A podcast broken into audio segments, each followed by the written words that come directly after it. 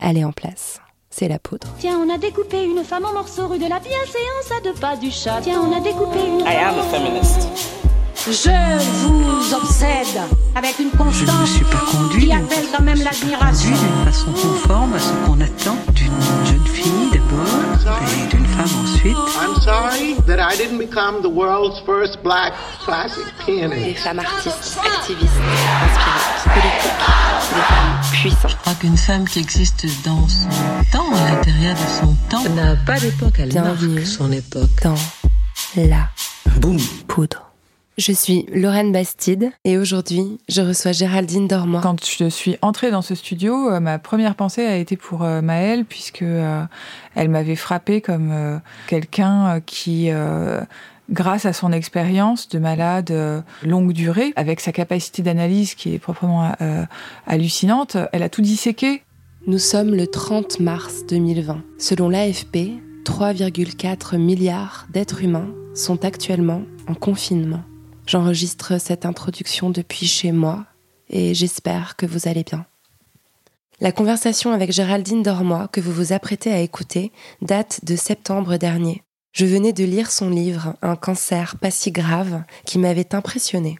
Dans ce journal, elle raconte son cancer du sein. Un cancer qui n'était pas si grave, elle en a réchappé. Mais ce titre décrit bien aussi le flegme de cette journaliste que je connais et apprécie depuis des années. Franchement, le calme et la franchise de Géraldine Dormois font du bien par les temps qui courent. C'était donc en septembre 2019.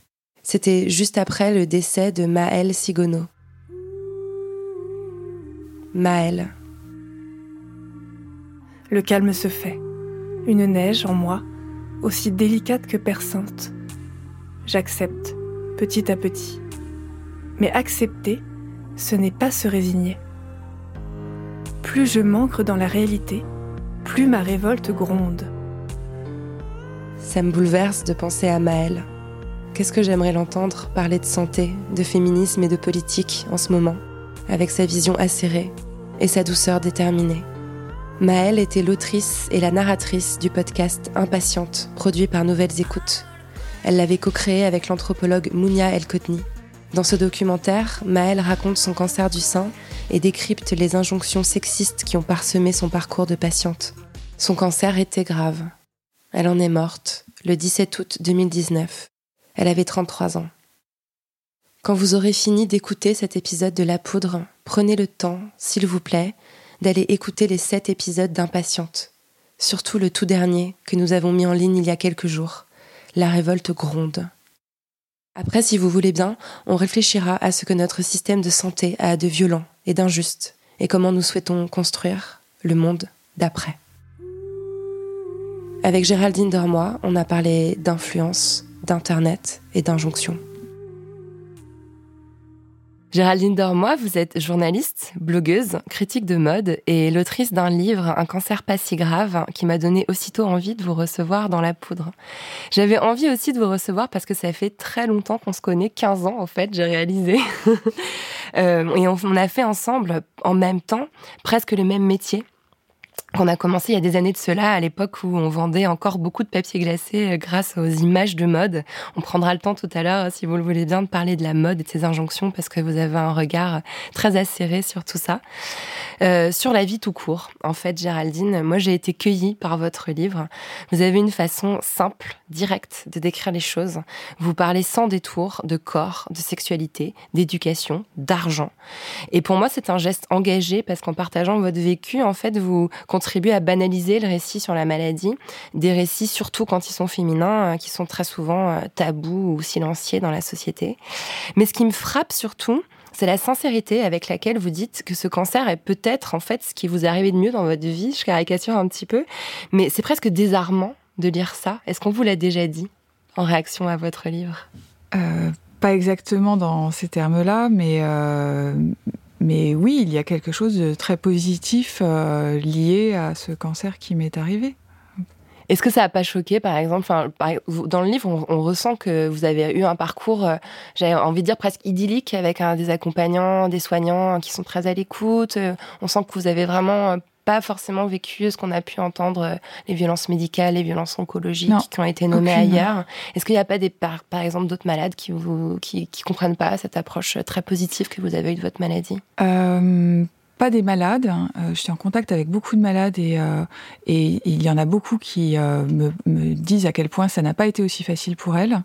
Euh, donc je me rends surtout compte de la chance que j'ai eue du, du, début à la fin, dans la, la, le, le, degré de gravité de mon cas et après dans les personnes que j'ai rencontrées et plus généralement dans le fait que j'ai été soutenue de toutes les manières possibles. Je, je n'aurais pas pu être mieux soutenue que je ne l'ai été par, euh, par, par ma famille, par euh, mes amis, par le corps médical, par ma communauté euh, en ligne, par mes collègues de travail. C'est quand même... Je, n'en reviens pas de la chance que j'ai eue. Mmh. Vous écrivez dans le livre j'ai peur de ne pas être à la hauteur de la maladie. Si ma vie ne change pas suffisamment dans l'épreuve, est-ce que cela signifiera que j'ai échoué? Je me demande s'il n'y a pas quelque chose de très féminin à vouloir à tout prix être à la hauteur d'une épreuve, à se demander même quand on est mis à mal, même quand on souffre, si on fait les choses bien, si on est au fond une bonne élève. Vous en pensez quoi de cette lecture? Bah, J'aimerais bien euh, réussir à, à, penser ça de manière non genrée, mais effectivement, je n'ai jamais entendu un mec euh, dire qu'il avait peur de pas être à la hauteur de quelque chose ou de ne pas faire les choses correctement. Euh, et, et dans et dans la, la façon de vivre l'après-cancer, c'est quelque chose qui revient beaucoup dans les discussions que j'ai avec euh, des, des, malades ou des ex-malades, qu'on a peur de rater son cancer. Mmh. C'est quand même fou, puisque euh, ce n'est absolument pas la bonne façon de poser les choses. La vraie question, c'est comment guérir. Et c'est la seule chose qu'on a envie de réussir. Si on reste en vie, on a réussi. Bah. Et en plus, on n'a même pas raté si on meurt, parce que c'est tellement culpabilisant pour toutes les personnes qui malheureusement ont eu euh, des cas qui n'ont pas pu euh, euh, être euh, sauvés, que c'est pas du tout euh, en termes de réussite qu'il faut poser la question. Mais euh, oui, on est, on est conditionné. Ouais, on est conditionné aussi, j'ai l'impression, à, à, se demander euh, ce qu'on a fait de mal aussi à chercher dans son existence. Ça passe beaucoup par l'alimentation. Mmh. Vous expliquez comment vous avez renoncé au sucre pratiquement aussitôt dès l'annonce de votre cancer, oui. euh, la reprise du yoga. Enfin, il y a un espèce de, de, travail aussi, de charge mentale, émotionnelle, je trouve, que les femmes endosent très facilement dans la maladie. Et, euh, je je crois pas qu'on puisse trouver la même chose euh, chez, chez, les hommes, je sais pas. Je sais pas, mais en fait, je m'en fiche un peu. Euh, C'est-à-dire que j'ai très vite euh, réfléchi à comment est-ce que justement je n'allais pas je me le posais pas en termes de charge mentale mais ça n'était pas comment réussir mon, mon cancer c'était plus euh, euh, quand, à partir du moment où on a un cancer et où on, on en réchappe, euh, je, enfin, je ne sais pas pour les autres, mais je crois que c'est quand même assez général, c'est que il y a l'épée de, de Damoclès de la récidive. Oui. Et donc, on veut, enfin moi en tout cas, je veux tout faire pour ne pas euh, avoir de récidive et donc et, et tout faire pour ne pas vivre dans la peur de la récidive. Et donc, ça veut dire que il a de, de, de, un certain nombre de changements se sont imposés à moi parce que j'ai interprété euh, mon cancer comme euh, le signal de mon corps que il y avait des, des choses qui des blocages des points de blocage. Il y avait des, des choses qui ne, qui ne passaient pas. Et, et il fallait que j'aille voir euh, pour essayer de rétablir un peu la paix dans toutes ces cellules qui étaient en train de se battre. Et euh, ou dans ma tête enfin la, la connexion corps esprit euh, et, et donc c'est comme ça que je me suis posé la, la, la, la, la, la problématique euh, et c'est comme ça que je continue à avancer aujourd'hui. C'est que oui, il y a une question de, sur l'alimentation, mais plus généralement, il y a une question sur le stress. Sur le que, travail aussi, une réflexion. Voilà, euh, ouais. ça, de, du, de la question du stress découle le travail. C'est que aujourd'hui, je ne veux plus être aussi stressée que je l'ai été euh, la première euh, moitié de ma vie, puisque j'ai vraiment l'impression de vivre un cancer de milieu de vie. J'ai 43 ans. Et, euh, donc, comment je fais pour, de toute façon, être aussi stressée que je, je l'ai été n'est plus une option. Et ben, en fait, ça simplifie beaucoup de choses. Mmh. Parce que connaître ses limites, ça permet, elles deviennent tellement claires, ou si elles ne le sont pas, je, je, je, je réfléchis pour les, les sentir, euh, ça devient tellement tangible que les, les autres, ils le sentent et il n'y a même pas besoin de se battre. Mmh. Mais en tout cas, on sent que ça a vraiment été un, parcours de transformation que vous décrivez très bien dans le livre et on y reviendra tout à l'heure. Transformation, je ne sais pas. Ah ouais. Parce que ça n'est pas non plus. C'est un mot que, que j'ai peut-être employé, je ne me souviens plus, mais c'est un mot que je trouve à utiliser avec précaution parce que justement, il y a ça sous-entend que un cancer doit forcément vous transformer. Mm, mm. Et ça n'est pas forcément le cas. Et je ne sais pas si ce cancer m'a transformé. En revanche, il m'a aidé à évoluer.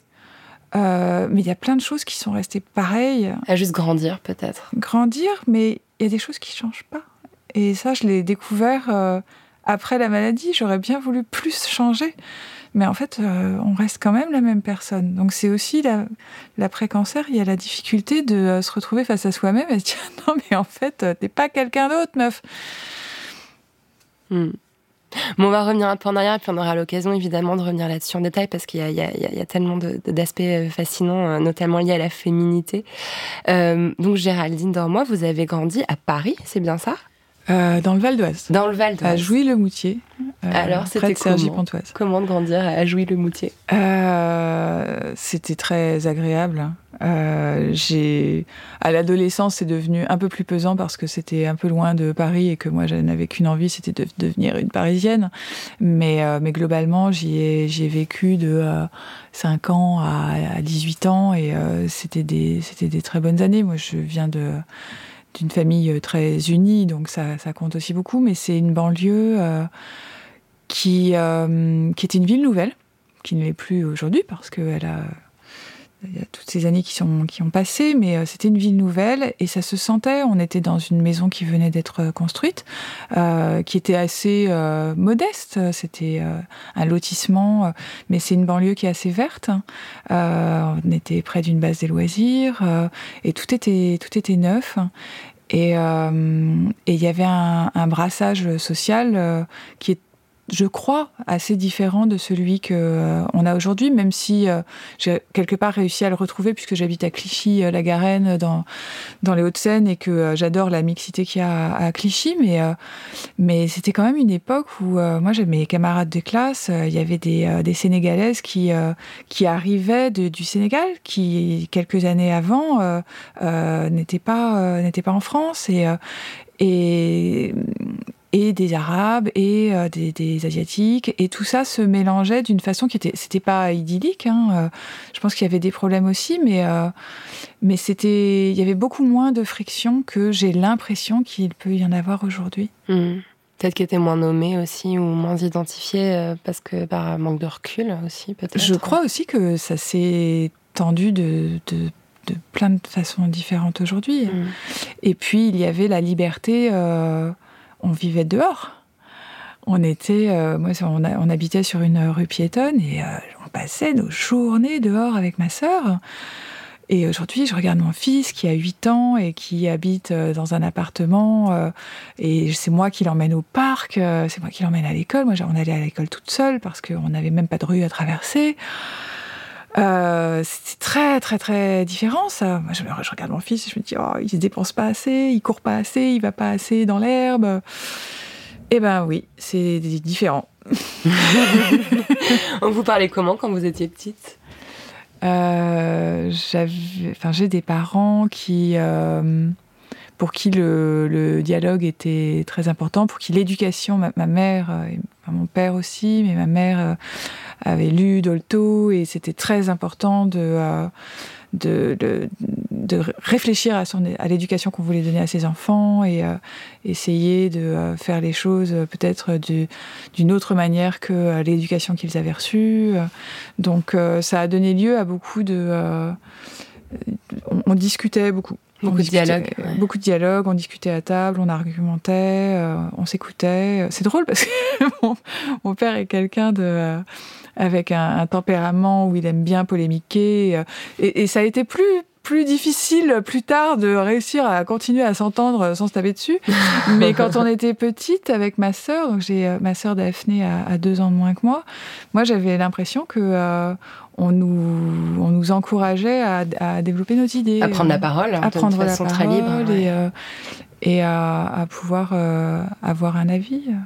Et pourtant, vous décrivez souvent euh, la petite fille que vous étiez comme une petite fille très anxieuse. Oui. Est-ce que vous avez réussi à identifier euh, d'où pouvait venir cette anxiété malgré le cadre euh, assez idyllique que vous me décrivez Alors oui, je pense qu'il y a plusieurs causes. Je pense qu'il y a quelque chose d'interne où en fait un enfant naît avec son caractère et on- il peut recevoir toute l'éducation que possible. Euh, Le, caractère ne sera pas complètement changé. Je l'ai vu avec euh, avec mon fils parce que justement il n'a pas ce caractère aussi anxieux que moi, en tout cas pour l'instant. Euh, et puis après, je pense qu'il y a aussi quelque chose de générationnel où on est quand même la première génération, voilà, des, des, quadras, à, à vouloir euh, éduquer nos enfants euh, en leur insufflant une confiance en eux euh, maximale. Et bon, bah, dans les années 70-80, euh, les- les- l'éducation, elle se posait pas dans ces termes-là. Euh, on voulait, moi, mes parents, ils voulaient élever des filles qui allaient pas choper la grosse tête. Et donc, il fallait quand même pas trop qu'elles s'imaginent qu'elles étaient géniales. hein. Mhm. Et bon, je pense qu'il y a eu une sorte de retenue qui fait que, qui a complètement sauté euh, avec ma génération, euh, qui fait que euh, sur un, un- terrain euh, assez anxieux, bah, ça, ça a pu générer des, euh, des névroses, euh, mais qui ne sont pas blâmables du tout parce que bon bah des parents font ce qu'ils peuvent et moi je trouve qu'ils ont ils ont très bien réussi à, à nous élever. Euh, après c'était à moi de faire mon boulot. Euh, je suis allée voir un psy et puis j'ai pris les choses en main toute seule et euh, et de toute façon une éducation n'est jamais une éducation elle échoue toujours. Ouais, bien Il vaut, sûr. il vaut mieux partir en se disant ça, sinon on devient fou en tant que parent. Ouais. Mais on se débrouille après quand euh, on grandit, euh, on se, on s'accommode de tout ce qu'on a reçu et on fait sa tambouille. Mais c'est vraiment intéressant cette approche euh, que vous avez de dire euh, voilà c'est un travail qu'il faut faire. Enfin, vous, vous, vous dites souvent, euh, même d'ailleurs même dans votre blog, il y a pas eu pas mal de posts, euh, des, des petites listes comme ça, ce que j'ai fait, comment j'ai pris les choses en main pour aller mieux, pour euh, pour ne plus être anxieuse, pour me sentir bien. Donc vous parlez de la de- du fait d'aller voir un psy, de de- d'habitudes alimentaires ou choses comme ça. C'est c'est vraiment intéressant cette notion de travail chez vous, je trouve, sur vous-même. Oui, effectivement, je, s'améliorer. je ramène beaucoup de choses au travail, mais je crois aussi que on a euh, la chance de vivre à une époque où on a un nombre d'outils de développement personnel qui est absolument délirant. Et, et quelle chance Donc autant euh, la saisir et aller attraper euh, tout ce qui n'était pas aussi euh, accessible pour les générations précédentes. Voilà, ma mère, elle, elle écoutait Françoise Dolto à la radio, mais c'était la première. c'était c'était une grande visionnaire, Françoise Dolto. Mais sinon, avant, il n'y avait pas tout ça n'était pas alors il n'y avait pas internet mais tout ça n'était pas gratuit. Euh, là euh, il y, a, il y a YouTube euh, il y a euh, le moi j'ai vu un psychiatre pendant près de 20 ans euh, et c'était c'était remboursé. Alors après on peut me me, me, me trouver que euh, c'était contestable de faire payer ça à la sécu euh, mais bon j'en payais une partie euh, euh, par euh, par ma mutuelle mais c'était quand même euh, j'étais très accompagnée. Mm. donc, euh, oui, év- évidemment qu'avec euh, toutes ces facilités-là, euh, bah, la moindre des choses, c'est euh, d'essayer d'en tirer le, le maximum de bénéfices. Mhm. À l'époque, il y avait Dolto. Maintenant, il y a les podcasts de Clotilde Dussolier, euh, Change Mais ta oui, vie, que vous avez écouté, que j'ai écouté aussi, que je trouve vraiment assez, Bah, assez elle, génial. elle a vraiment changé ma vie. C'est des outils qui sont. euh, c'est vrai qu'on a de la chance de les avoir à disposition. Oui, mais la poudre aussi. la poudre a beaucoup contribué à, à former mon esprit de femme et à me faire évoluer. Là encore, il n'y avait pas. euh, je pense qu'il y a toujours eu des militantes féministes, mais euh, mais c'est avec euh, avec cette émission que euh, il y a une prise de conscience que oui, le féminisme n'est pas un gros mot. Moi, je ne l'ai jamais perçu comme un gros mot parce que justement mes parents et en particulier mon père m'ont transmis l'idée que le féminisme était quelque chose de très positif, mais à, à l'échelle de la société, ça ça permet de de changer de regard sur euh, la- l'action de certaines femmes, de poser des mots sur tout un tas de choses qui étaient euh, complètement nébuleux et donc invisibles et donc euh, pas nommées. et, euh, on se sent quand même mieux avec des outils pareils. Mm. Merci Lorraine. Mais avec plaisir, Géraldine. Mais il y a autre chose d'ailleurs, euh, je trouve qui résonne vraiment à ce que vous venez d'expliquer, c'est l'imprégnation que pouvaient avoir les magazines de mode et les images de mode dans notre adolescence. On a vraiment, euh, on a quelques années d'écart, mais on a vraiment vécu une adolescence des années 90, donc avec ces représentations des super modèles, les, les Schiffer et compagnie, les Vogue, les magazines de mode. On a été vraiment biberonnés à ça. On épinglait ces photos sur nos murs. Et ça a laissé des séquelles. Et vous écrivez dans le livre, par exemple, que vous ne vous déferez jamais de l'obsession de la, de la minceur qui vous a été inculquée dans cette période-là, sans mise en garde. Et je trouve ça intéressant la façon dont vous l'écrivez dans le livre, en disant, en fait, à l'époque, personne venait nous dire, attention, cette minceur est maladive, attention aux injonctions. On n'entendait pas ce vocabulaire-là. Faut pas croire tout ce que disent les magazines. Moi, je croyais. Moi, je l'ai pris au premier degré, en pleine face. Euh. Bon, ça n'était pas. Je, ne voudrais pas incriminer uniquement les magazines parce que euh, euh, moi, j'avais un, j'étais conditionnée déjà avant ça parce que je m'étais trouvé des copines qui étaient déjà obsédées par la minceur et qui m'ont bien transmis le virus. mais j'ai vu ma mère avoir envie de faire des régimes parce que elle était avec un tempérament très mince et puis les années aidant, elle était plus aussi mince euh, et, ça, c'était voilà, ça ne venait pas de, ça ne venait pas directement des magazines, mais après, qu'est-ce qui faisait que ma mère était euh, avait elle-même ces, ces, préoccupations-là? C'est bien que ça venait de de, de quelque chose de la société, mais je pense que c'était général. C'était on baignait dans une dans une société qui euh, qui n'avait pas pris conscience du mal qu'elle pouvait faire aux femmes et de de, l'emprise que mentale que ça ça donnait à beaucoup. Euh, et ça m'a pris des, années de, euh, de, comprendre ça tout en tout en renonçant. Enfin, aujourd'hui, euh, je sais que je n'ai plus envie de mettre mon énergie dans le fait d'essayer de croire que je m'accepterai en n'étant pas mince parce que ça vient de trop loin. et en revanche, ça ne concerne que moi. Je pense que le plus important, c'est de, c'est d'accepter d'en être conscient. Il hmm. euh, y a des choses on peut pas, elles sont là. Bon bah, on fait avec, mais en tout cas d'avoir suffisamment de distance pour euh, regarder ce qu'on éprouve euh, et se dire bon bah je, je vais je vais faire avec ça. Mais de toute façon, plus généralement sur ce livre, c'est et plus généralement dans mon caractère, je pense, c'est que moi j'ai assez tôt euh, décidé que euh, les choses seraient plus simples pour moi si j'étais honnête. Mm, mm. Euh, c'est que c'est trop de boulot de réfléchir à jusqu'où je peux aller, euh, qu'est-ce que je prétends, euh, est-ce que je peux dire, pas dire. Euh, j'ai dans mon rapport au monde, j'ai besoin de dire les choses franchement et de mentir le moins possible. Et donc, quand la question de ce livre s'est posée, je me suis dit mais ça ne va pas pouvoir être autrement. Et j'étais aussi très encouragée par mon psy. je lui disais oh, j'ai vraiment du mal à faire comprendre ce que je ressens parce que je suis pas sûre de ce que je ressens. Et il me disait mais n'allez pas sur le terrain de la compréhension. Euh, dites juste comment vous ressentez les choses et tenez-vous-en à ça. Et du coup, se, rester collé au réel, bah, c'est déjà suffisamment difficile en fait. Bien sûr. et, et, ça permet de, euh, de, de dépasser l'autocensure. Et mhm. donc forcément, bon, bon, on arrive à des trucs qui sont politiquement incorrects. Mhm. Euh, et on arrive à parler de sexualité. Euh, ce qui, c'est drôle parce que ça, ça revient euh, euh souvent dans les questions que, qu'on me pose. Là, il y a des, des, des, j'ai répondu à d'autres interviews et, et en fait, j'élimine assez vite le sujet parce que la sexualité, quand on a un cancer, enfin en tout cas moi avec de la chimie bah, elle était quand même réduite à sa plus simple expression, puisqu'il n'y en avait pas, parce qu'il y a une baisse de, il y a une chute de libido, et, donc euh, il n'y avait pas grand-chose à raconter. En revanche, j'estimais que c'était de, l'honnêteté intellectuelle et que ça, allait être euh, important pour les personnes qui me liraient et qui euh, étaient confrontées à la même chose que moi, de savoir que, bah ouais, quand, on a une chimio, on a euh, un assèchement des muqueuses, toutes les muqueuses. Donc forcément, on a une sécheresse vaginale qui est euh, euh, quand on a de la chance temporaire, enfin quand on a de la chance, non, je veux faire peur à personne, mais en tout cas, elle, est vouée à être temporaire. Bon, eh bien, il vaut mieux le savoir parce que autant il y a des choses, ça dépend des cas, autant ça, ça fait partie du truc. Mmh.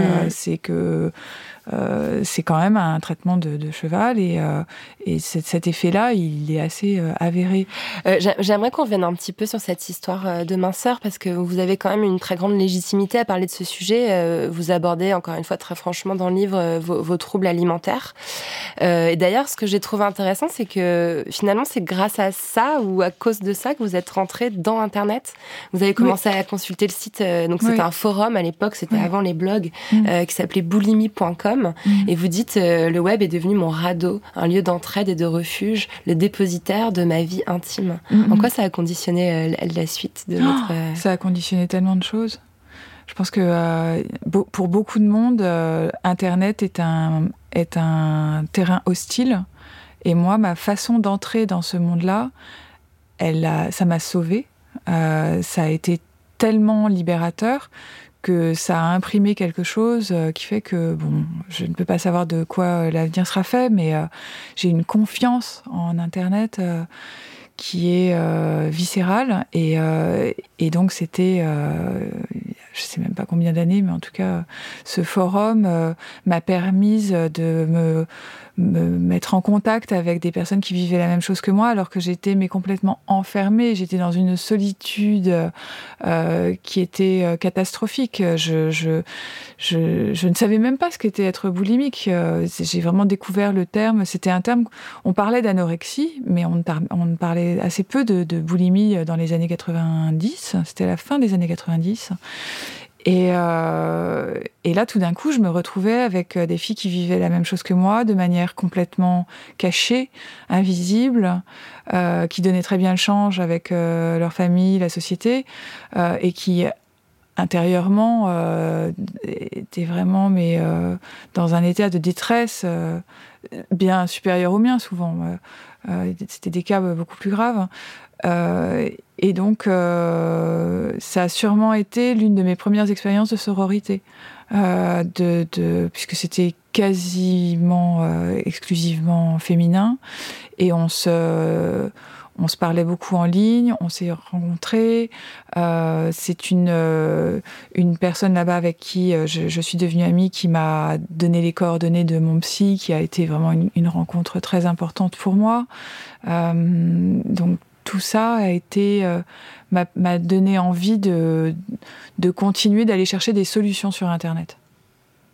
Des solutions et des expériences aussi qui ressemblent à la vôtre, c'est ça qui est assez fabuleux. Enfin, c'est le beau côté d'Internet aussi, c'est-à-dire de lire des récits qui ressemblent aux nôtres, ben, on se sent moins seul, quoi, exactement. Ce que oui, il y a toujours quelqu'un sur Internet qui aura vécu euh, quelque chose euh, d'approchant. Qui, sera proche de votre propre expérience. Et quand j'ai découvert ça, tout d'un coup, je me suis sentie beaucoup moins seule. Moi, je suis quelqu'un, donc je suis de, de 76. Euh, quand j'étais ado, j'étais fan d'un groupe euh, de musique qui s'appelait Concrete Blonde, euh, et, et, et il était obscur. Et c'était, ça faisait partie du deal. C'était pour ça que ça me plaisait. Mais c'est difficile à faire comprendre pour des personnes qui euh, aujourd'hui euh, la musique, euh, l'amour de la musique, il se vit complètement en ligne. Mais moi, c'était un groupe de Los Angeles et donc j'attendais les, j'étais membre du fan club et j'attendais les photos signées et c'était des reliques et il y avait que ça comme point de connexion. Il y avait rien et des pochettes de disques, des pochettes de CD. Il y avait rien d'autre. Donc on était quand même dans cette aridité. Euh, il y avait une solitude où on était, le, la, j'étais l'ado euh, dans sa chambre, incomprise du monde. Bon, bah, ça permet de, de sûrement de, de, développer plein de choses. Hein. Enfin, c'est quand même beaucoup plus sympa aujourd'hui. De... Enfin, c'est beaucoup plus sympa. Il n'y a pas tout, tout ce qui va avec, qui est le harcèlement en ligne, et ça, on l'avait pas. Donc bon, c'est c'est jamais mieux ou moins bien. C'est toujours différent. Géraldine, vous êtes née femme ou vous l'êtes devenue? Oh là là, je redoutais cette question. ah bah tombe à chaque fois. bah oui, justement, donc je savais bien que, euh, que vous alliez me la poser et en fait, euh, j'ai pas de réponse. Euh, j'ai. Moi, je suis cisgenre, donc je j'ai pas l'impression d'avoir eu à accorder quelque chose, j'ai l'impression d'être relativement en paix avec ma féminité. Euh, en revanche, quand est-ce qu'elle est née? Euh, je, me souviens quand même de, d'un épisode. Enfin, j'ai une image où je suis, je dois avoir une une dizaine d'années et, euh, et, je suis sur la, le canapé euh, de, du salon euh, chez nous et j'ai une jupe ample aux genoux et j'ai les jambes écartées et je fais le pitre, je sais pas. Et, ma mère me voit et me dit Enfin, Géraldine, ferme les jambes. Quand on a une jupe comme ça, on ferme les jambes. Et je n'ai pas compris. Quel est le rapport Pourquoi je dois fermer les jambes avec une. Quel est le problème? Et, je revois cette, cette, jupe, évidemment, puisque c'est toujours lié aux vêtements, euh, souvent, les souvenirs avec moi. Et, hum, et c'est resté. Euh, c'est là que j'ai pris conscience que, ah bah oui, euh, entre les jambes, il y avait un truc qui valait mieux pas que ce soit trop vu. Euh, et les mecs, ils pouvaient euh, se tenir les jambes écartées euh, parce que bah, ils étaient toujours en pantalon et c'était pas la même chose avec les mecs. Il y avait une différence. Ouais, il y avait une différence, mais vraiment fondamentale. peut-être que c'est là, mais peut-être que je suis quand même née différente parce que j'avais un corps différent de celui des hommes. Hmm. Non, mais c'est intéressant en tout cas de cette, cette, idée de prendre de conscience, euh, conscience de la féminité à travers un interdit et à travers un certain nombre de règles à respecter. Je pense que ça parlera à, beaucoup de femmes. C'est souvent comme ça en fait qu'on se rend compte que, bah oui, on est femme en fait. Et à travers un vêtement. Mm. Ouais. Parce que moi, ça, ça passe quand même. Euh, il y a quand même beaucoup, beaucoup de choses qui passent par les vêtements. Mm. Alors, vous avez fait des études de commerce et euh, vous avez eu une première carrière euh, dans le marketing. Est-ce que vous vous rappelez quand vous avez commencé euh, ce premier emploi après votre école C'était Subdeco à Reims, je crois? Subdeco Reims, oui. Qu'est-ce que vous, qu'est-ce que, de quoi vous rêviez? C'était quoi votre projet de vie? Euh, Alors, c'était pas vraiment mon premier emploi, c'était mon premier vrai job. En fait, quand j'ai terminé Subdeco Reims, je suis partie un an en Angleterre, j'ai fait des petits jobs. et quand je suis revenue, il y avait, j'avais deux passions. J'avais la mode et la presse. Et je me suis dit, bon, bah, tu vas, tu vas euh, lancer des, des, des, pas des cannes à pêche, mais tu vas lancer des, des pistes euh, dans les deux et puis tu verras bien ce qu'il va prendre. Et, euh, et en fait, la presse a, j'ai tout de suite eu une, une proposition de. à l'époque, c'était le groupe Express Expansion donc euh, c'était déjà l'Express. J'ai un très fort attachement à l'Express. Le magazine où vous avez travaillé pendant Voilà, pendant euh, 10, ans. mais à la rédaction. Mais j'ai travaillé avant, pendant 5 ans, euh, à, au groupe Express Expansion et j'ai travaillé euh, sur les, les titres d'écho de, de, ce groupe. Donc il y avait Maison Française, Maison Magazine, Maison Côté Sud-Est-Ouest. Et, et j'avais envie de j'étais passionnée de presse féminine, mais euh, c'était tellement, ça me faisait tellement rêver, la mode me faisait tellement rêver que j'ai vraiment pas beaucoup essayé de travailler dans la mode parce que ça m'intimidait tellement. C'est ça, vous vous autorisiez pas de passer de l'autre côté en fait. Vous restiez dans les, dans les coulisses, dans le côté marketing, business. Et, euh, Il fallait surtout pas rêver trop haut. Hein. Et, et, donc là, c'était la presse, mais c'était la presse euh, euh, pas, pas mode, donc ça m'effrayait un peu moins, c'était un peu moins intimidant. Et, et, puis c'était pas la rédaction, c'était le marketing. Hein. Il faudrait surtout pas que tu crois que euh, ce que t'aimes c'est l'écriture. Euh, donc ça m'a pris des années. Vous êtes dur avec vous-même. Ah non, mais de me rapprocher. Mais j'avais absolument pas confiance en moi. C'était, je me souviens les premières années de blog, donc euh, c'était même encore après ça. Hein, mais euh, j'avais une façon d'écrire où les, les, lectrices me disaient mais arrête de te dévaloriser comme ça, t'es chiante. et c'est elles qui m'ont aidé à m'accepter aussi et à me dire non mais arrête de t'excuser d'être toi quoi. Euh, mais réussir à m'approcher de la mode, m'approcher du journalisme, ça m'a pris un temps. Quelques années, ouais. Bon, j'ai appris des choses entre temps qui m'ont servi aussi. Mais hein. cela dit, euh, vous avez donc lancé votre blog en 2005. Euh, et c'était un geste extrêmement audacieux à l'époque. On était vraiment au tout début euh, du blog. Hein. Vous êtes lancé dans, dans, dans, dans ce média-là. J'allais dire, c'est presque un peu comme lancer un podcast en 2016. Ah, ah, ah. Non, mais c'est vrai. Je me suis rendu compte que Café Mode, c'était un peu votre la poudre. Et que vous avez aussi pris un risque en décidant d'embrasser ce média dont on savait finalement pas grand-chose à l'époque je l'ai absolument pas vu comme quelque chose d'audacieux, ah ni comme quelque chose de risqué. Je l'ai vu comme euh, ma bouée. Ouais, c'est une question me- de survie.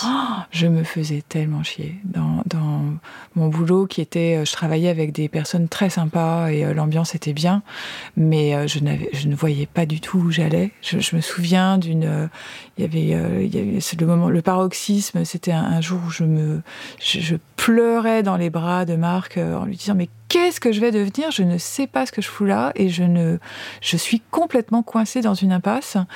Et, euh, peu de temps après, c'est, Marc qui m'a dit mais lance, euh, ouvre un blog, euh, ça marche aux États-Unis, ce truc, comme ça, tu, tu pourras, tu verras, tu t'exploreras. Et donc, c'était tellement embryonnaire ce médium-là qu'il n'y avait pas de risque, il n'y avait pas d'audace. Tu faisais ça dans, enfin, vous faisiez, faisiez ça dans votre chambre et, et personne lisait. C'était vraiment trois pelés. Euh, Il y avait vraiment que vous, Lorraine, pour aller faire un papier euh, sur les blogueuses euh, euh, qui allaient euh, euh, avoir un ton euh, frais et nouveau euh, euh, et, et pour parler de nous. Mais euh, C'est vrai qu'à l'époque, moi, pour resituer, moi en 2005, j'étais stagiaire au magazine Elle et un des premiers papiers que j'ai écrit, euh, je me rappelle en conférence de rédaction, j'avais proposé aux journalistes du Elle, euh, si on parlait des blogs, des quoi? Le mot en plus est tellement moche qu'on l'assumait encore moins. Et vous c'était un partie de la euh, première génération euh, de, de blogueuses françaises mode à... C'était le, le- le tout début de l'influence en ligne. Mais on se rendait absolument pas compte que c'était de l'influence. Alors, ce que je trouve génial aussi dans, dans, dans votre approche, c'est que finalement, on a fait un peu la même chose euh, toutes les deux euh, à, à, à 15 ans d'écart, enfin 10 ans plutôt.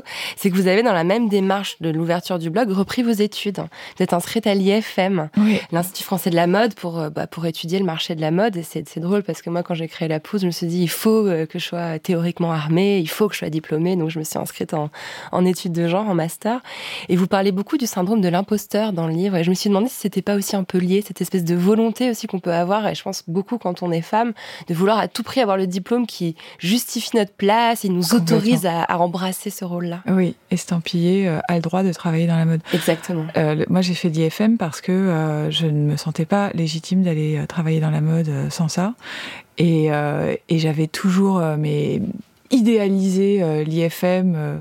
Euh, euh, je, je me souviens, je, je lisais euh, la presse les, écho, les, les, les pages saumon du Figaro, du lundi, et il y avait, euh, de- il parlait de cette école, et je me disais, oh là là, mais qu'est-ce que ça doit être chouette d'étudier la mode du matin au soir, sans que ce soit de la création, parce que je sentais que c'était pas mon truc. Euh, c'était un peu le, le, sésame euh, pour pouvoir après aller euh, travailler euh, avec des créatifs et euh, dans ce, dans ce milieu qui a de paillettes qui me faisait tellement rêver. Et, euh, et, et c'était. je me projetais même pas dans l'après, en fait. J'ai eu du mal à rentrer parce qu'ils savaient pas quoi faire de moi. Il y a, il y a- pour rentrer à l'IFM, il y a, il y a un entretien. Et, euh, et à l'entretien, euh, on m'avait dit bah, Vous avez un profil intéressant, mais vraiment. Euh, on sait pas trop euh, où vous vous placez, quoi. Euh, Et j'étais là, bah, moi j'ai envie d'être euh, chef de produit. Et ils y croyaient pas parce qu'ils étaient très fins et que euh, ils voyaient bien qu'il y avait un truc pas encore abouti. Euh, la preuve, c'est qu'il m'a fallu encore des années pour arriver au journalisme de mode. Mais il y avait juste le fait de franchir l'étape de- de- d'être autorisé à bosser dans ce qui me faisait le plus rêver.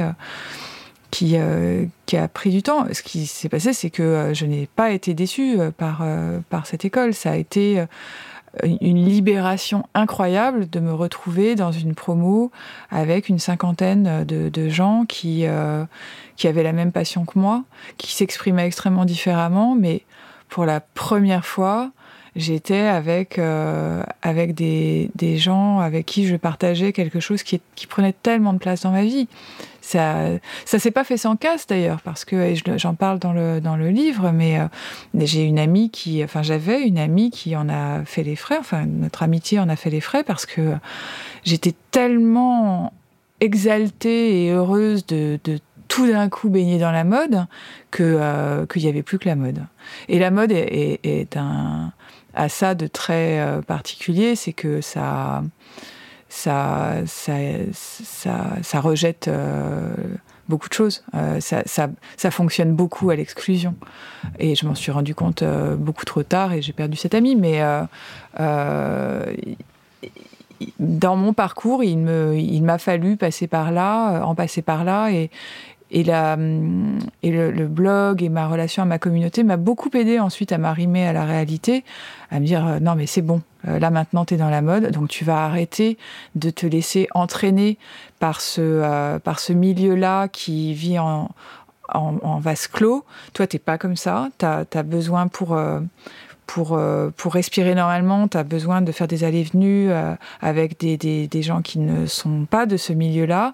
Et tu as la chance de avec Internet, de pouvoir euh, continuer à échanger avec euh, plein d'autres sortes de gens. Mm. Et, euh, et, ça, ça m'a, ça m'a, ça m'a sauvé. Mm. Vous avez toujours eu effectivement ce pas de distance, toujours gardé un pied en dehors du théâtre, des apparences, hein, comme vous l'appelez dans, dans, le livre très justement. Mais c'est très, c'est, très facile de plonger dedans.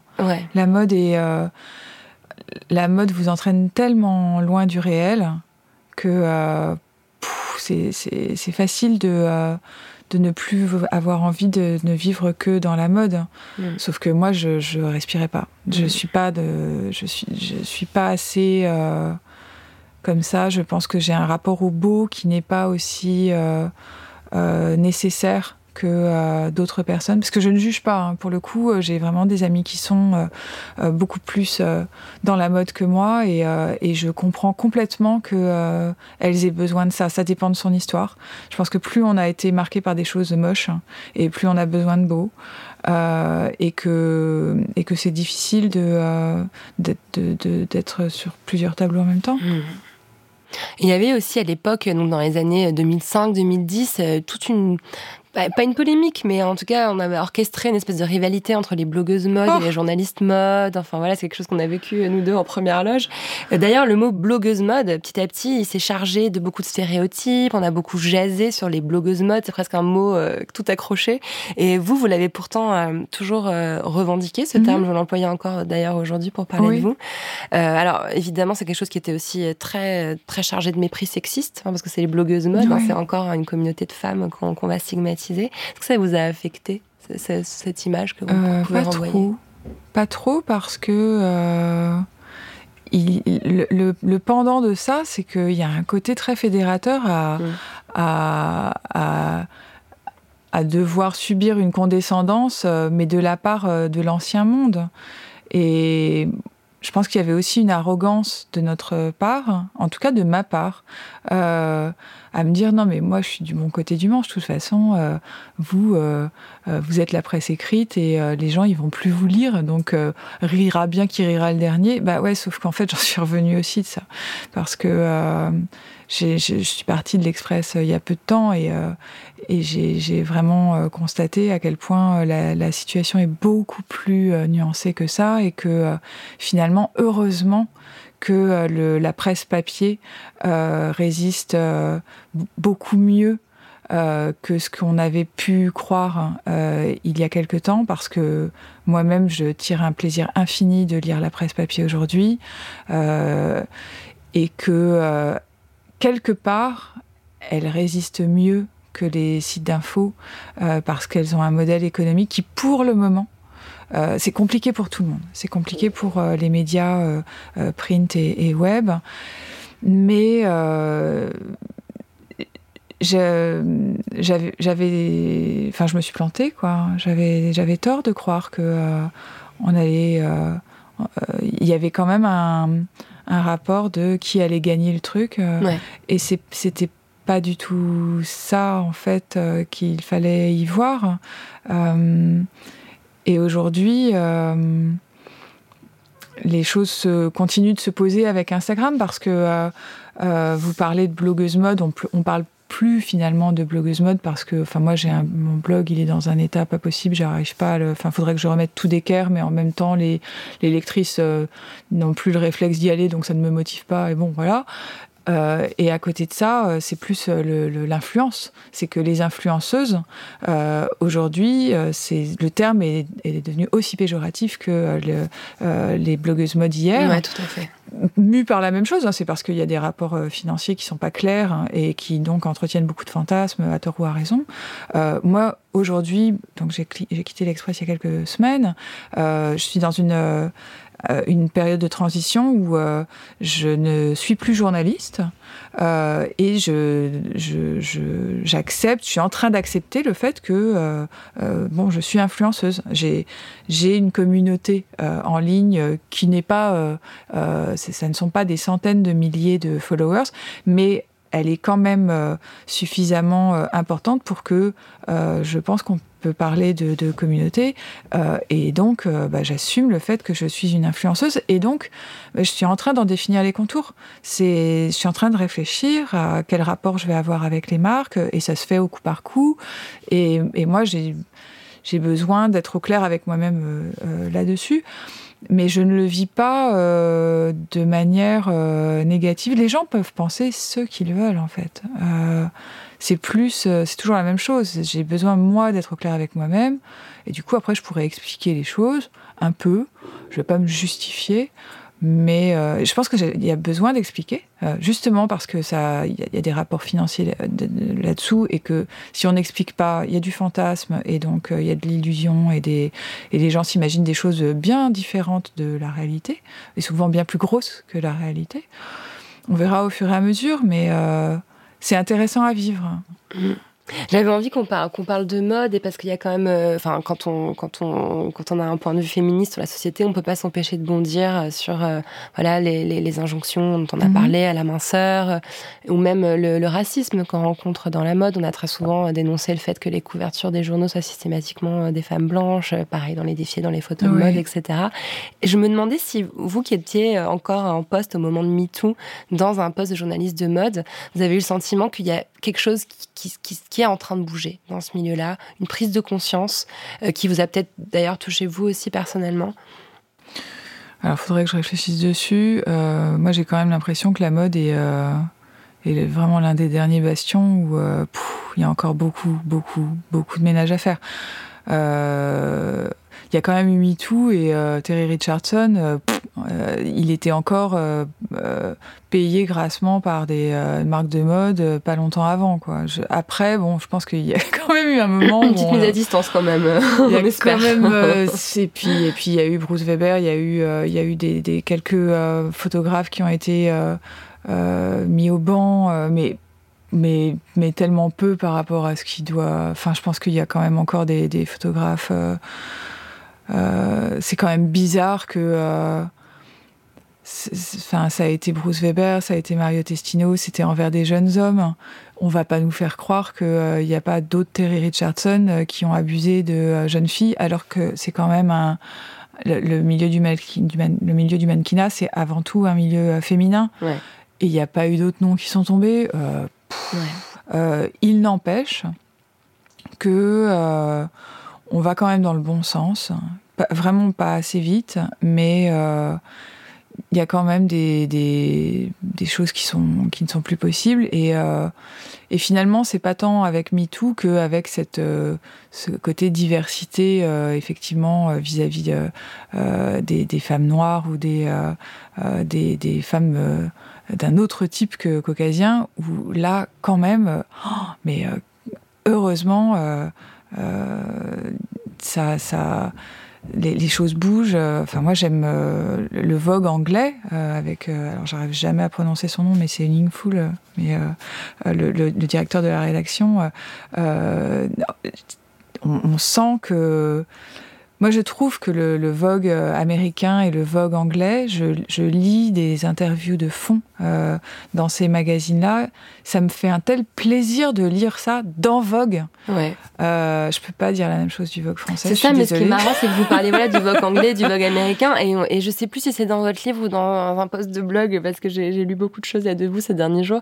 Mais vous dites que votre mari, donc qui est anglais, vous aide parfois à avoir des prises de conscience sur, par exemple, des objets culturels qu'on peut vénérer en France et ah il, vous dit mais en fait c'est complètement raciste, faut faire hyper attention.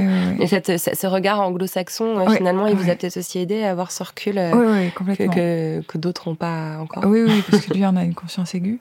Mais euh, non, je pense que ça, ça, avance sur, le, sur cette diversité. En revanche, sur le sexisme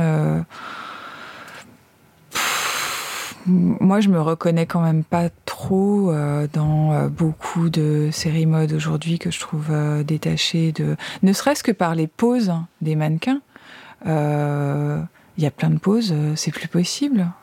c'est moi, je ne peux pas m'identifier avec une fille qui, qui, se courbe pour avoir le moins de ventre possible, et puis les pieds en dedans, euh, parce que peut-être que c'est joli, mais on se dit, mais euh, la, fille a vraiment l'air d'être tellement pas assurée que euh, je me dis que c'est fait par des, gens qui, avec qui j'ai plus rien à voir.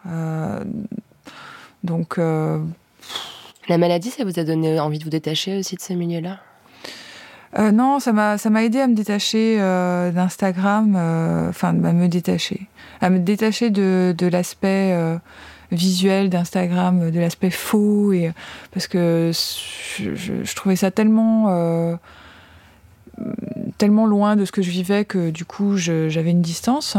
Euh, et en même temps, Instagram, euh, j'en suis devenue encore plus accro parce qu'il y avait l'aspect messagerie et que tout d'un coup, euh, ça a abattu une sorte de cloison qui faisait que entre mes lectrices et moi, il y avait une réserve et elle, tout d'un coup, il y en a plein qui se sont mises à, m'écrire et moi, je n'attendais que ça. J'étais tellement contente de rentrer en, contact direct avec elle que que je me suis mise à beaucoup écrire sur cette messagerie. Et ça, j'ai gardé ça. Et aujourd'hui, ça devient problématique parce que euh, parce que ça prend tellement de temps que je peux plus répondre à tout le monde et euh, d'où l'intérêt du, j'ai créé un groupe Facebook de malades euh, pour ça pour qu'elles puissent échanger entre elles parce qu'en plus c'était en one to one et je me disais mais en fait tout ça c'est tellement précieux que ça devrait être partagé mmh. avec beaucoup plus de filles que ça et puis en plus quand on est malade on vit des choses que on ne peut euh, échanger que quand on est malade. Et là, moi, maintenant, je ne le suis plus puisque j'ai créé ce, groupe euh, après la chimio. je suis, je ne suis plus la meilleure personne, la meilleure interlocutrice pour les personnes qui débarquent sur la planète cancer. Donc, euh, donc bon, de toute façon, le rapport à Instagram est vraiment très compliqué et moi, j'ai pas la solution. C'est uniquement essayer de lutter contre une une pente qui est vraiment où vous on vous savonne bien la planche pour que ça glisse, quoi.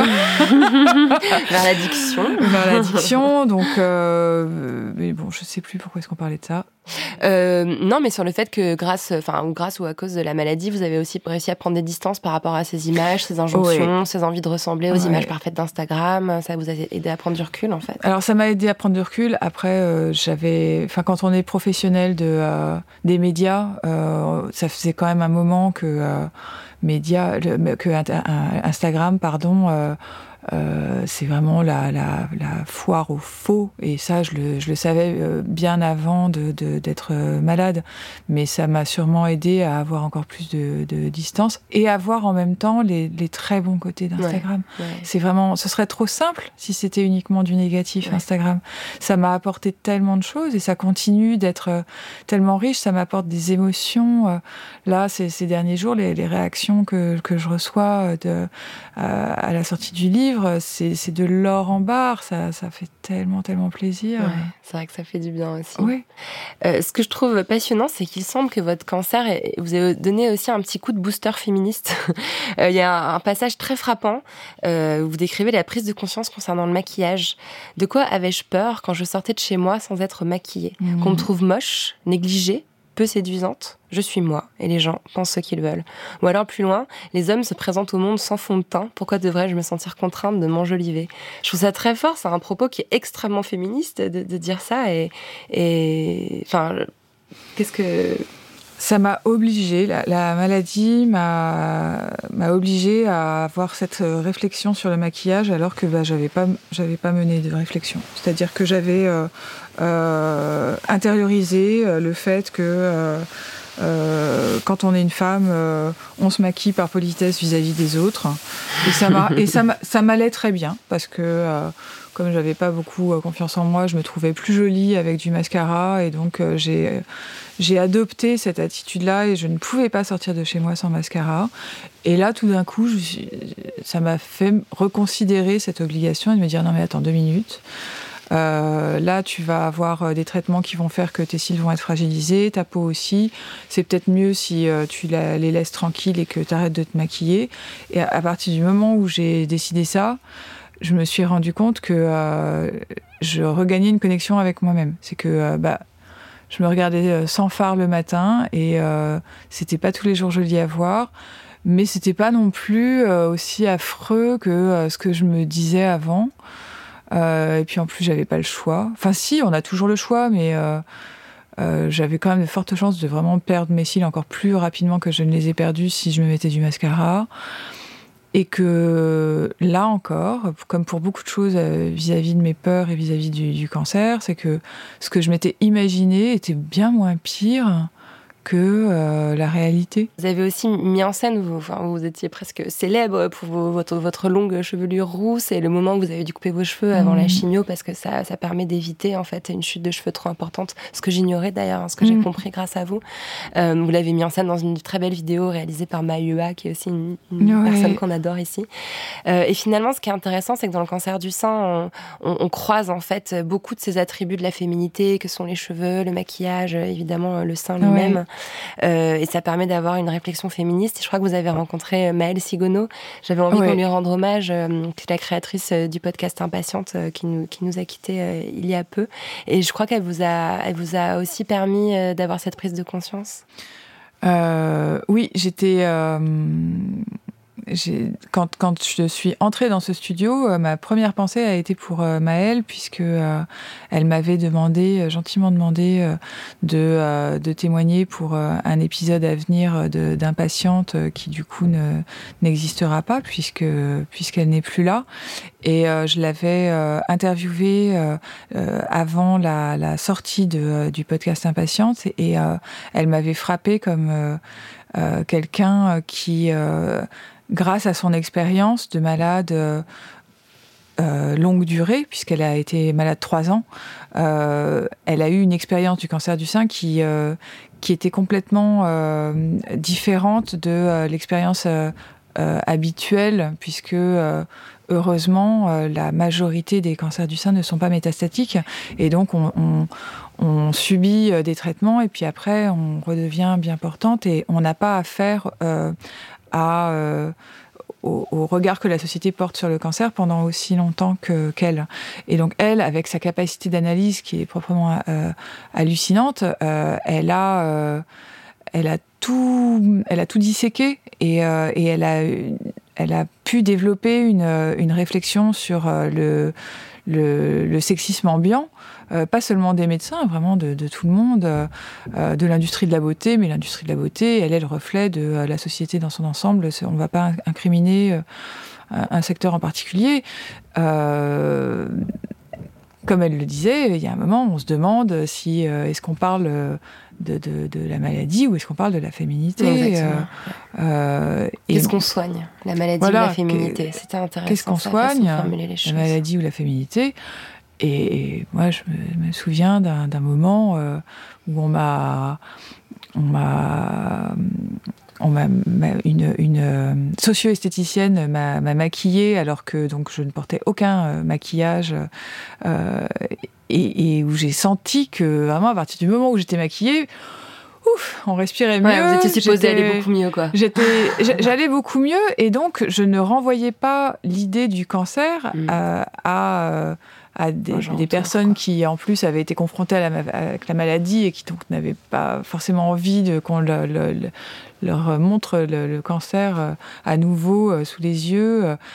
Et je me suis dit, mais ça n'est pas. Enfin, il y a quand même là encore quelque chose à déconstruire. Oui, ouais, complètement. C'est ce que disait Maëlle, effectivement, que c'est comme si on devait se maquiller, pas pour soi, mais pour ne pas faire trop peur aux autres avec euh, son teint pâle et son absence de cheveux. Quoi, Regarde ailleurs. Exactement. Exactement.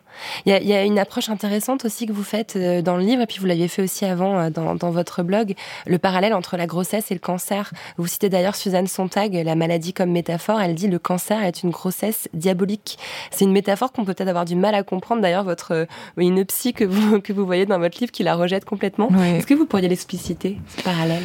Euh, Oui, en fait, ça a été. Bon, je me suis rendu compte par la suite que je, je, je ramène quand même beaucoup plus de choses que juste le cancer à la grossesse. Donc le, livre a aussi été ah oui, une un processus, voilà, une gestation. Donc bon, c'est un peu un tic chez moi, je pense, mais ça a surtout été au début de la maladie où il y avait quand même quelque chose de flagrant sur le fait de, de, de, de, se faire faire une mammographie et, et moi après la mammographie il y avait l'échographie pour aller voir plus près, enfin par d'autres moyens, qu'est-ce qui se passait à l'intérieur du corps, à l'intérieur du sein. Et donc, c'était le même outil que l'échographie pour euh, voir à l'intérieur du ventre euh, comment allait euh, le, fœtus. Et donc, avec le, liquide pour faire rouler la, molette. donc, ça, c'était flagrant. Il y avait le fait de. De, de, porter quelque chose. alors dans un cas c'est la mort, dans, dans l'autre c'est la vie. Alors évidemment c'est complètement différent, mais justement par l'antagonisme ça se rejoint quand même. Et, et, de porter quelque chose que les autres ne peuvent pas voir. Euh, quand on est enceinte les premiers mois, on est la seule à savoir, ça ne se voit pas à l'œil nu tout de suite.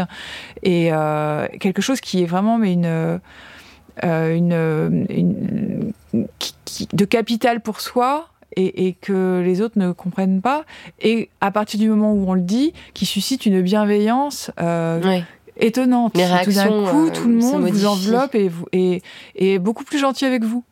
C'était la même chose et, de l'annoncer au bureau, euh, euh, c'était c'était compliqué parce que euh, il fallait l'annoncer à beaucoup de monde et bon bah là encore c'était très différent parce qu'une grossesse tout le monde est content pour vous, enfin, sauf si vous tombez sur un, patron qui, qui, a un problème avec ça, et malheureusement ça arrive encore souvent, mais moi c'était pas mon vécu, ça s'était très bien passé, donc c'était des très bonnes nouvelles, et là, c'était, vous savez que vous allez juste mettre une bombe euh, dans la pièce et que euh, vous allez euh, gâcher la journée de la personne en face. Il y, a, un impact, il y avait l'impact de la nouvelle, il y avait le rapport au corps qui change complètement parce que tout d'un coup vous voulez, vous voulez faire beaucoup plus attention à votre corps parce que vous savez qu'il y a un enjeu qui est beaucoup plus grand que juste vous, avec cet intrus, mais qui quand même, c'est vous qui le fabriquez. Donc, euh, qu'est-ce qu'on fait quand euh, on fabrique euh, cette chose qui grandit? Donc voilà, c'était c'était ça. Ah ouais, c'est intéressant, c'est très très parlant. Et ça me permet d'ailleurs de faire un lien très habile avec la question rituelle de la poudre. Comment vous entendez-vous avec votre utérus? Euh, bah, je m'entends bien avec euh, mon utérus. Euh, jusqu'à preuve du contraire, il va bien. Et du moment qu'il va bien, moi, je, ça, ça va. je suis sous une hormonothérapie. et l'hormonothérapie, ça veut dire que, en fait, j'ai un cancer qui, j'ai eu un cancer qui était hormonodépendant, ce qui veut dire que les cellules cancéreuses réagissaient aux hormones et donc une partie du traitement, c'était euh, de, stopper au maximum les hormones féminines euh, pour ne pas nourrir d'éventuelles cellules cancéreuses. Et, euh, l'hormonothérapie, c'est des, cachets et des injections qu'on vous fait pendant minimum 5 ans entre la fin des autres traitements et puis...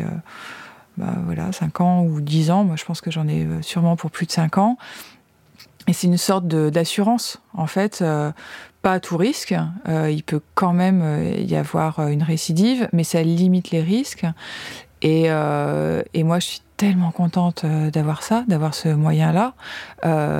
il se trouve que je la supporte très bien, cette hormonothérapie. Et ça a des conséquences sur les cycles menstruels Et en fait, ça arrête. Voilà, ménopause anticipée. Voilà, ménopause anticipée. Et donc, je n'ai plus mes règles. Et Bon, au début, j'étais un peu déçue parce que c'était pile le moment où, euh, avec euh, mes copines euh, Mahua, Mathilde Toulot, on avait lu un livre, c'était La femme optimale, qui expliquait comment s'appuyer sur ses cycles pour. Et je me suis dit, ah bah, merde alors, j'ai plus de cycle. C'est un peu dommage. Et puis en fait, je suis tellement contente de plus avoir mes règles euh, euh, parce qu'il y a quand même des gros avantages à plus les avoir.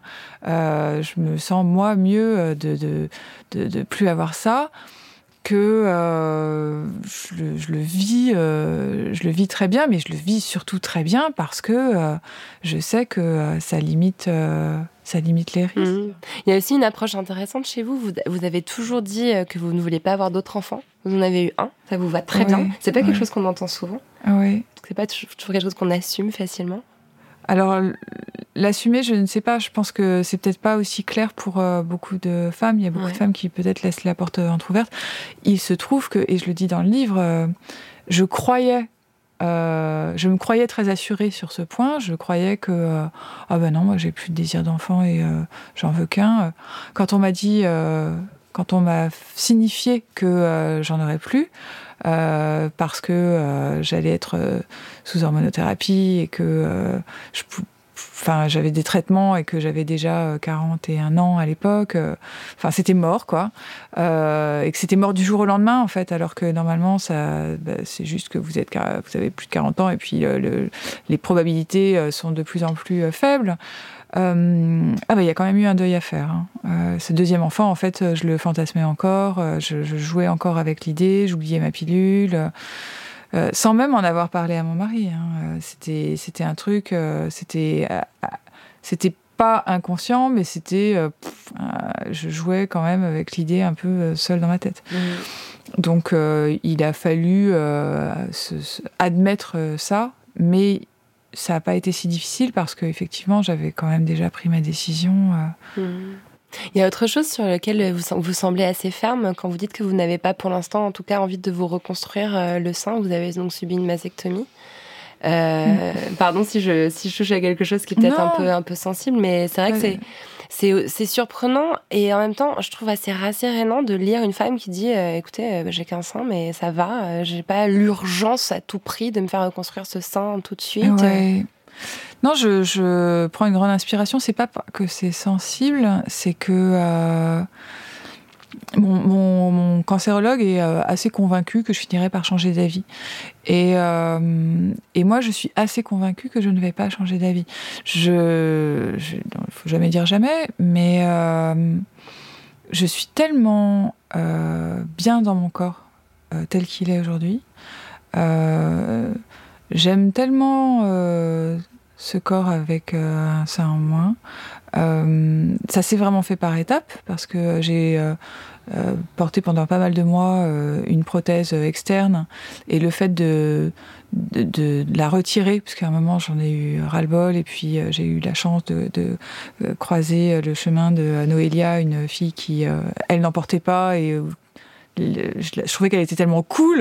Je me suis dit, ah ouais, ça peut aussi, euh, on peut aussi le vivre comme ça. Ah bah moi, je vais faire la même chose. Hein.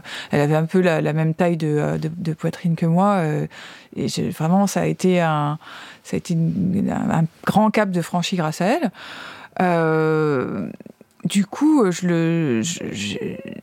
enlever cette prothèse, ça a été un travail. Euh, en fait, euh, je m'étais pas rendu compte que bah, j'acceptais bien la situation parce qu'il y avait cette prothèse et que en fait, je pouvais oublier pendant la journée qu'il y en avait un qui était faux euh, sur les deux. là, je, vois dans la glace que c'est plat d'un côté, c'est vraiment bigou, c'est garçon et fille face à moi quand je suis habillée. Quand je suis nue, de toute façon, je, je vois la cicatrice, donc c'est encore autre chose. Mais c'est quand même une preuve de féminité quelque part. Alors que quand, euh, quand je suis en t-shirt, euh, bon, bah, c'est plat comme un garçon.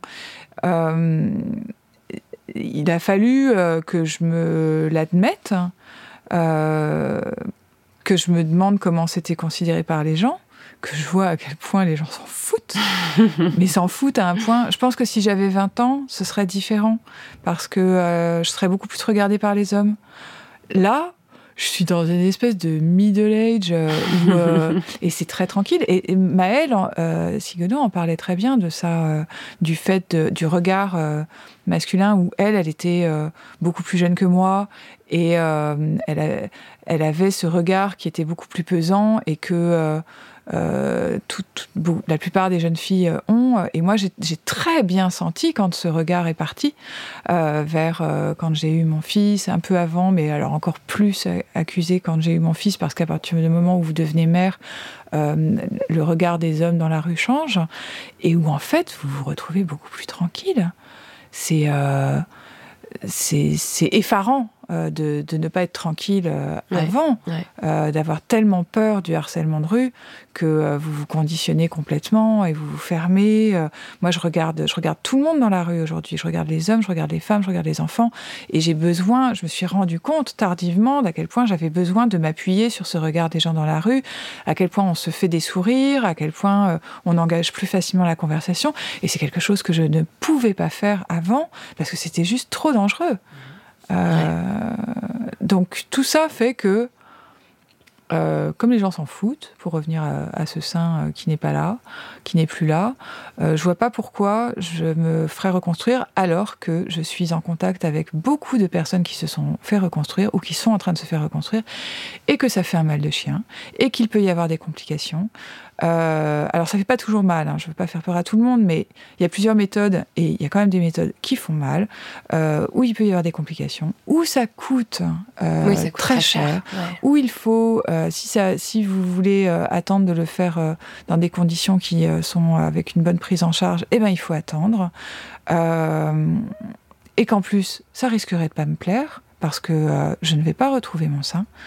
Ce serait ce serait quelque chose d'approchant, mais euh, qui n'est pas euh, garanti. Euh, ce serait tout un autre boulot d'acceptation. Euh, pourquoi? J'a- J'arrive pas à trouver pourquoi. en fait. Mhm. Donc peut-être qu'un jour je trouverai pourquoi et là je le ferai. Peut-être qu'un jour il y aura une récidive dans l'autre sein et que ça changera les choses aussi. Euh, je ne sais pas, on verra. Mhm.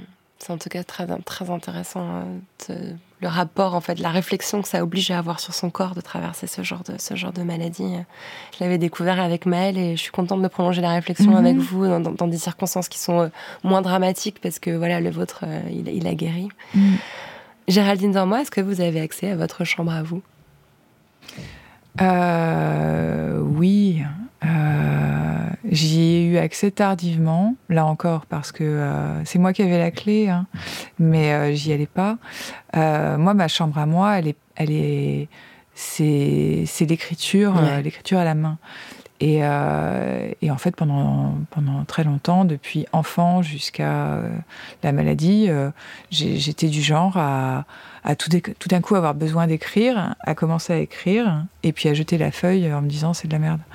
Euh, c'est vraiment, je pense que c'est mon plus gros regret de toute ma vie, hein, de ne pas avoir gardé toutes ces pages. euh, ne jeter jamais rien.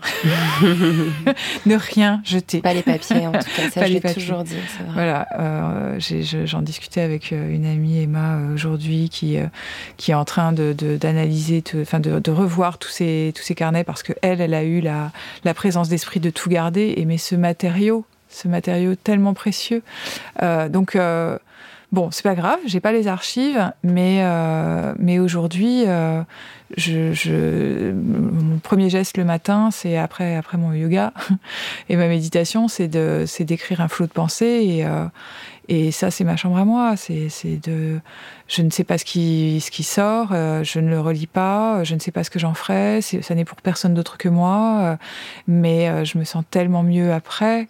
Euh, et ça me ça fluidifie euh, absolument tout le reste de la journée euh, ça euh, et c'est tellement simple c'est juste un papier un crayon et euh, l'aurore euh, le- le- l'espace de, l'appartement euh, quand euh, mon mari et mon enfant dorment et que donc je suis seule avec moi-même. Oh, la découverte de ça, ça a été majeur. On sent que c'est important dans le livre. Il y a une espèce de seconde trame qui est votre rapport à l'écriture et au fait de devenir ou de s'accepter comme écrivaine. Vous oscillez d'un moment où vous vous sentez écrivaine et puis après vous renoncez à écrire ce livre et puis finalement il est là aujourd'hui. À tel point que je me suis demandé en le lisant, à un moment la question m'est venue est-ce que le plus gros événement c'est le cancer ou le livre au fond? Euh, je sais pas, je pense que ce sera toujours lié. Les deux seront. euh, et c'est pour ça qu'il y a cancer dans le titre. euh, les deux sont, sont liés, mais c'est drôle parce que euh, vous parlez d'écrivaine et en fait, euh, je me suis sentie écrivaine au moment où je l'ai écrit dans le livre.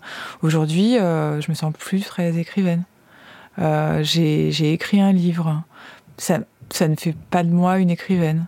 On verra. Moi, j'ai très peur que ce livre soit le seul que j'écrirai.